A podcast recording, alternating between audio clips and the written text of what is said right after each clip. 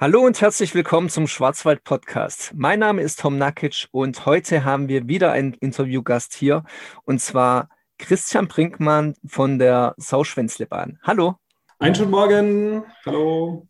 Ja, es geht um die Sauschwänzlebahn und es wird wahrscheinlich schon die einen oder anderen Zuhörer verwundern, was ist denn überhaupt diese Sauschwänzlebahn und woher hat die Sauschwänzlebahn ihren Namen? Heute ist die Sauschwänzlebahn eine der größten Museumsbahnen in Deutschland und ja auch über die Landesgrenzen hinaus bekannt. Die Sauschwänzlebahn hat ihren Namen dadurch, dass die Linienführung, wenn man auf die Karte schaut, von oben sozusagen aussieht wie ein Sauschwänzler, also gekringelt ist, der Streckenverlauf der Bahn. Und ja, damit hat es auch eine besondere Bewandtnis auf sich.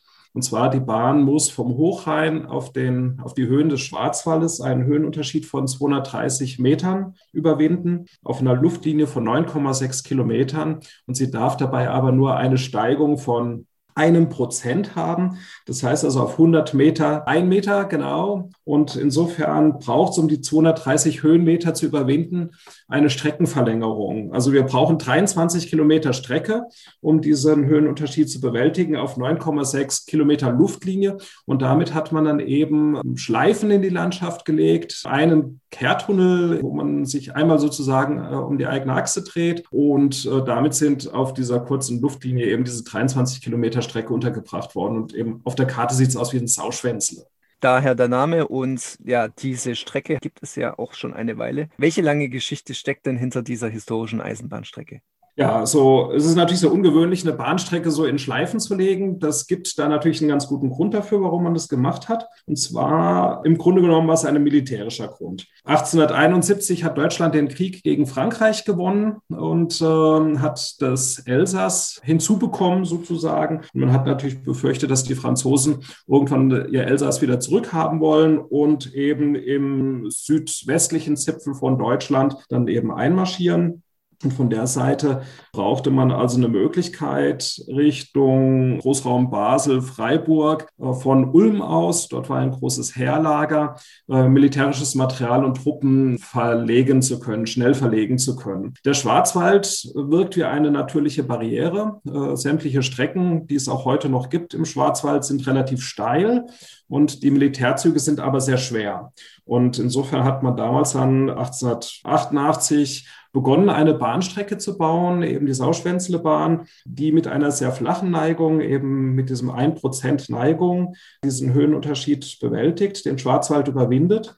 Und so war es möglich, große Geschütze und lange Militärzüge eben von Ulm Richtung ja, Großraum Basel, Weil am Rhein, das war so das Ziel, eben durchführen zu können der Bau 1888 begonnen, 1890 beendet, also gerade mal drei Jahre. Und dann ist man auch noch in den Baukosten geblieben. Das ist ja heute bei Großprojekten nicht mehr selbstverständlich. Man hat, wenn man die Historie liest und es gibt tatsächlich von dem Bau einen dicken Textbericht, dann spürt man richtig, wie damals den Menschen hier ja die Angst vor dem Krieg mit den Franzosen im Nacken gesessen hat und die haben gebaut wie die Weltmeister. Es gibt auch Fotos davon, wie gesagt, der Textbericht, Pläne gibt es jede Menge davon, Originalpläne. Und wenn man sich das Material anschaut, und das ist sicherlich was ganz, ganz Spannendes, was wir hier als Schatz noch haben, dann sieht man eben, dass dieser Druck damals enorm groß war, der auf den Menschen lastete. Und insgesamt 6000 Menschen haben an der Bahnstrecke gebaut, übrigens meistens Italiener. Die waren halt im Bahnbau sehr, sehr gut innerhalb von diesen drei Jahren konnte die Bahnstrecke eben vervollständigt werden. Aber die Geschichte ist weiterhin spannend. Man kann sich natürlich vorstellen, für ein Militär war die Strecke sehr gut, für die örtliche Wirtschaft hat sie aber nicht viel gebracht, weil die Gegend doch auch damals recht dünn besiedelt war. Und insofern, nachdem sie für den Krieg dann immer weniger wichtig wurde, äh, hat man eben auch dann 1955 äh, den Verkehr eingestellt, den öffentlichen Nahverkehr, den Güterverkehr, weil der Unterhalt der Strecke eben für die Bundesbahn damals dann auch sehr teuer war. Aber dennoch hat die NATO in den 60er Jahren nochmal mehrere Millionen D-Mark in die Strecke reingesteckt, um sie als Rückfallebene für militärische Zwecke weiterhin nutzen zu können. Ja, also das ist durchaus sehr besonders. Aber auch schon in den 50er Jahren, als eben der Personenverkehr eingestellt worden ist, hat man damals schon daran gedacht, mal aus dieser besonderen Bahnstrecke eine Museumsbahn machen zu können. Aber das ist dann eben erheblich später erst geschehen. Und darüber reden wir jetzt auch noch, nämlich jetzt hat die Strecke tatsächlich die Zeit überstanden. Seit wann wird diese Strecke nun als Museumsbahn genutzt und welche Loks kommen dort zum Einsatz? Ja, also wie gesagt, die ersten Ideen gab es tatsächlich 1955. Dann hat es aber noch mal mehr als 20 Jahre gedauert und erst am 21. Mai 1977 ist der erste Museums Zug gefahren auf der Strecke. Die DB hat die Strecke an die Gemeinde verpachtet erste Mal, später hat die Gemeinde die Strecke dann auch gekauft und insofern war es die Weitsicht des Bürgermeisters damals von äh, Blumberg, die äh, Strecke als Museumsbahn einzurichten und in der Region gab es eben auch mit Schweizer Unterstützung einen Verein, die Eurovapor, die dann eben die Strecke als Museumsbahn zum Leben erweckte. Verschiedene Loks waren zwischenzeitlich im Einsatz. Heute aktuell fahren wir mit einer Dampflok, die heißt BB 262, BB für Bahnbetriebe Blumberg. Wir sind die Betreiber und die Nummer 262 ist eine, die sie kurz nach der Erbauung bekommen hat. Die haben wir beibehalten. Und zwar ist es eine Lok, die von Henschel in Kassel gebaut worden ist, und zwar 1954. Das heißt, es ist einer der letztgebauten Dampfloks, die es gibt, damit sehr modern in Anführungszeichen. Und wir haben die Lok in einem Zustand gefunden bei einem anderen Museumsbahnverein, der recht desolat war. Und wir haben also nochmal eine Menge Mühe, Zeit und auch eine Menge Geld reingesteckt, die Lok wieder fit zu machen, zu restaurieren. Und seit 2013 ist er eben hier bei uns auf der Strecke unterwegs. Und sie ist mittlerweile ein Einzelstück. Also eine zweite gibt es nicht mehr. Es war keine große Baureihe, sondern die Lok ist insgesamt in zwei Exemplaren neben 1954 von Henschel in Kassel gebaut worden. Die zweite Lok ist verschollen, verschrottet vermutlich. Darüber gibt es keine genauen Angaben. Und unsere Lok ist damit ein Einzelstück und ja, technisch eben hochinteressant. Ja, und dann haben wir noch eine Diesellok, die ist älter als unsere Dampflok. Die Diesellok, eine V36, stammt von 1939 ist gebaut worden für die Wehrmacht, um in Munitionslagern Verschubdienste zu leisten. Da gab es tatsächlich eine größere Bauserie, die erste Bauserie für eine Diesellok. Das ist insofern auch was ja, geschichtlich Interessantes im Eisenbahnwesen. Ja, und da die Strecke ja eben auch einen militärischen Hintergrund hat, passt ja thematisch eigentlich auch ganz gut, dass eben unsere Diesellok auch einen militärischen Hintergrund hat. Und das kann man eben durchaus auch bei uns sehr schön studieren, was es mit dieser militärischen Bedeutung hier der Sauschwänzlebahn auf sich hat. Auch aus meiner Sicht sehr interessant, dass die Diesellok tatsächlich älter ist als die Dampflok. Als Laie würde man eher andersrum vermuten. Und die Loks, die fahren ja zwischen Blumberg und Weizen, soweit ich weiß. Genau. Also die Museumsbahn ist Blumberg-Weizen. Das ist der landschaftlich eben auch spannendste Abschnitt. Es gibt noch zwei Strecken, die an den beiden Enden dann sozusagen anschließen. Einmal von Blumberg Richtung Immendingen vor, wo der Ringzug fährt, also öffentlicher Nahverkehr. Und von Weizen beziehungsweise von Stühlingen dann runter nach äh, Lauching an die Hochrheinbahn. Da ist die DB unterwegs mit öffentlichem Nahverkehr. Die beiden Strecken betreiben wir auch als Infrastrukturbetreiber. Aber eben, wie gesagt, dieser mittlere Abschnitt dieser sogenannte Sauschwänzle-Bahnabschnitt, da fahren unsere historischen Züge drauf. Mhm. Und was macht diesen Abschnitt denn sonst noch so besonders? Außer natürlich die Struktur eines Sauschwänzles. Also zugegeben, wenn man jetzt im Zug sitzt, sieht man natürlich von dieser Struktur des Sauschwänzles nicht ganz so viel. Also an manchen Stellen kann man mal, wenn man aus dem Fenster guckt, ein bisschen oberhalb oder unterhalb die Bahnstrecke entdecken. Da sie natürlich auch mittlerweile in der Landschaft so ein bisschen eingewachsen ist, sieht man das natürlich nicht mehr ganz so gut wie damals beim Bau der Bahn, als eben das Gelände sehr offen war. Aber was man sieht, und das kann man während der Fahrt immer wieder entdecken, wenn man rausschaut. Das sind also tolle, beeindruckende Brückenbauwerke. Wir haben also große Talbrücken ähm, unterschiedlicher Bauart, meist mit Steinpfeilern und Metallüberbauten. Und wir haben insgesamt sechs Tunnel. Ein Tunnel ist eben im Kreis gebaut. Der gibt hauptsächlich eben auch der Sauschwänzlebahn diesen Namen. Da dreht sich also die Bahnstrecke im Berg einmal um die eigene Achse. Man kommt dann also, wenn man wieder ans Tageslicht kommt, eben entsprechend 17 Meter höher wieder raus oder niedriger wieder raus und entdeckt dann quasi das gleiche Bild, wie als man in den Tunnel reingefahren ist. Also gegenüber sieht man einen Steinbruch, da ist man dann eben etwas höher, aber sieht eben auch diesen Steinbruch wieder. Und ja, das sind eben so doch recht besondere Erlebnisse, wenn man eben sich diese Bauwerke unterwegs anschauen kann. Das ist ganz toll. Ja, und kommen wir jetzt letztendlich auch mal zu den Fahrten und Touren mit der Sauschwänzlebahn. Welche werden denn angeboten und können die Fahrgäste erleben? Ja, je nachdem, wie viel Zeit man mitbringen möchte, kann man natürlich ganz normal die einfache Fahrt von Blumberg nach Weizen oder hin und zurück mit den Dampf- und Dieselzügen machen. Wir haben auch an den Fahrtagen, an denen beide Züge gleichzeitig auf der Strecke sind, also Dampf und Diesel, auch die Möglichkeit natürlich zwischendrin sehr schön auszusteigen, wandern zu gehen und dann eben wieder einzusteigen. Also das recht umfangreiche Zugangebot zu nutzen.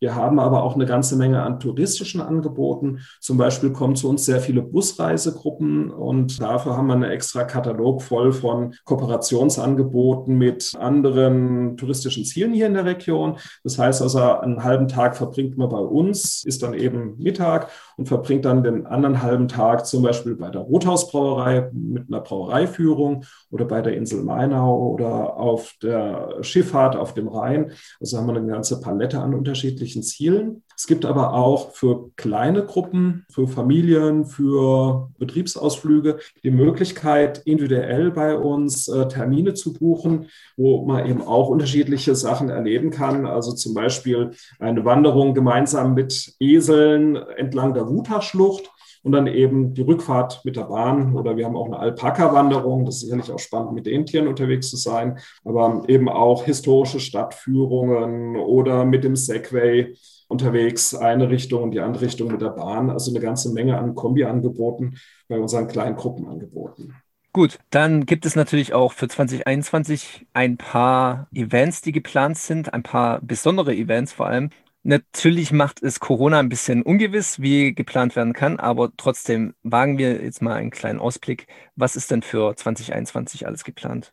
Also zu festen Terminen, nicht individuell planbar, sondern zu festen Terminen haben wir eben auch noch besondere Veranstaltungen. Also die Saisoneröffnung soll am 24. April sein. Sie haben das Thema Corona angesprochen. Es ist eben so, dass Museumsbahnfahrten aktuell in der aktuellen Corona-Verordnung noch untersagt sind. Und äh, da wissen wir selbst zurzeit auch noch nicht genau, ob das dieser Termin steht oder ob wir eben später starten werden. Aber das kann man auf unserer Internetseite entdecken, wann wir tatsächlich losfahren. Das veröffentlichen wir dort. Ansonsten gibt es eben eine Muttertagsfahrt am 9. Mai mit äh, verschiedenen Überraschungen im Zug. Wir haben eine Märchenfahrt am 23. Mai. Diejenigen, die uns schon kennen, kennen auch die Märchenfahrt und wir haben jedes Jahr ein anderes Märchen und entlang der Strecke gibt es dann eben szenische Situationen, die man raus, beim Rausschauen entdecken kann von diesem jeweiligen Märchen. Das ist sehr schön. Wir haben, und das ist ein ja recht besonderes Schmankerl, die sogenannte Schwarzwaldhof-Ingenieurfahrt an drei Terminen im Jahr. Und zwar hat es damit Folgendes auf sich. Eine Strecke fährt man mit der Bahn, steigt dann aber aus und läuft auf der Bahnstrecke, was sonst natürlich verboten ist, aber unter fachkundiger Führung. Und man erfährt eine ganze Menge über den äh, Bau der Bahnstrecke. Und eben der Bau, das hatte ich vorhin schon angerissen, war ja wirklich sehr spannend. Und wir haben eben noch die Originalpläne und Textpassagen aus dem Baubericht. Und der Ingenieur, der eben die Gruppe begleitet und führt, geht mit dieser Gruppe in Tunnelanlagen rein, geht über eine große Brücke drüber und zeigt eben, wie das damals gebaut worden ist. Und man kann es mit historischen Fotos vergleichen. Aber es wird auch auf aktuelle Sanierungsmaßnahmen eingegangen, die wir durchführen. Also von daher so ein ganz intensives Erleben der Bahnstrecke. Dann haben wir noch am 5. Juni die Spargel- und Erdbeerfahrt. Das ist eine Fahrt, bei der es dann eben am Zielort ein entsprechendes Essen gibt mit einem Aperitif. Dann haben wir noch die Prosecco-Verkostung im Zug am 26. Juni eine rollende Weinprobe im Zug am 17. Juli, ein Kindererlebnistag am 1. August, ja, so querbeet. Es gibt noch eine Whiskyprobe am 11. September. Also durchaus einige Termine, die man sich merken kann, die man auch auf unserer Internetseite findet. Und äh, somit ist für jeden was geboten und immer was Spannendes los bei uns. Genau, für Groß und Kleines was geboten. Und vielleicht gibt es ja auch ein paar Dinge, die Besucher auf keinen Fall verpassen sollen, wenn sie mit der Sauschwänzlebahn unterwegs sind. Welche fallen Ihnen denn dann ein? Also auf zwei Dinge würde ich gerne noch besonders aufmerksam machen. Und zwar, wir haben ein Eisenbahnmuseum, das an den Fahrtagen auch immer geöffnet ist. Das kann kostenlos besucht werden. Und ab diesem Jahr neu haben wir ein Audioguide eingesetzt das heißt, äh, mit dem eigenen Handy und mit Kopfhörern kann man an verschiedenen Stellen im Museum QR-Codes einscannen und bekommt zusätzliche Informationen und Inhalte, die nochmal so alles rund um die Eisenbahn ganz schön erklären und ergänzen. Das ist sicherlich eine tolle Sache. Da hoffe ich, dass es viele ausprobieren. Das ist sicherlich sehr spannend. Und das Zweite, was ich ja sozusagen exklusiv Ihnen nun das erste Mal schon berichten kann, ist, wir sind dabei, gerade zwei Wagen zu bauen für den Zug und die sollen hinter der Diesellok eingesetzt werden, also in den Dieselzügen. Und die sind an der Seite geöffnet. Also wir nennen sie Sommerwagen. Die haben ein Dach, damit einem nichts auf den Kopf fällt, wenn man durch die Tunnel fährt. Aber ansonsten eben sind die seitlich offen. Und der Eindruck, mit denen durch die Landschaft zu fahren, das ist sicherlich nochmal ein erheblich schönerer Panorama-Eindruck. Und man kann die Strecke, die Bauwerke nochmal toller genießen. Und ich denke auch in so einem offenen Wagen durch den Tunnel zu fahren, ist sicherlich auch ein spannendes Erlebnis. Also das sind wir sehr, selbst sehr gespannt. Auf mhm. der anderen Seite, wir brauchen noch dort die Abnahme durch unsere Aufsichtsbehörde. Das wird noch ein bisschen dauern. Insofern kann ich dann noch keinen festen Termin nennen, aber da lohnt sich einfach auch der Blick auf unsere Internetseite und da veröffentlichen wir es ab, wann die im Einsatz sind. Ja, danke dafür. Eine exklusive Ankündigung im Schwarzwald-Podcast, das haben wir auch nicht so oft. Ja. und ja, damit wäre ich auch durch mit meinen Fragen. Vielen Dank für dieses Interview und Sie dürfen auch gerne nochmal das letzte Wort an unsere Zuhörer richten und etwas Wichtiges mitteilen, falls es jetzt noch nicht geschehen ist. Ja, schlicht und einfach würde es mich herzlich freuen, wenn Sie zu uns kommen. Sie können sich vorstellen, die Corona-Beschränkungen sind natürlich für uns auch relativ schwer zu tragen. Und äh, insofern freuen wir uns natürlich, wenn das Durchhalten einen Erfolg hat und natürlich möglichst viele unserer Angebote nutzen. Ähm, es gibt neu die Drei-Welten-Karte, wenn man hier in der Gegend übernachtet, eine touristische Gästekarte, sodass man eben auch dann bei uns recht günstig unterwegs sein kann. Ja, es würde mich einfach freuen, wenn wir Sie ganz herzlich hier begrüßen könnten bei uns. Ja, vielen Dank, Herr Brinkmann. Und dann wünsche ich unseren Zuhörern noch eine schöne Zeit. Bleibt gesund und bis zum nächsten Mal. Ade, tschüss von der Sauschwänzlebahn.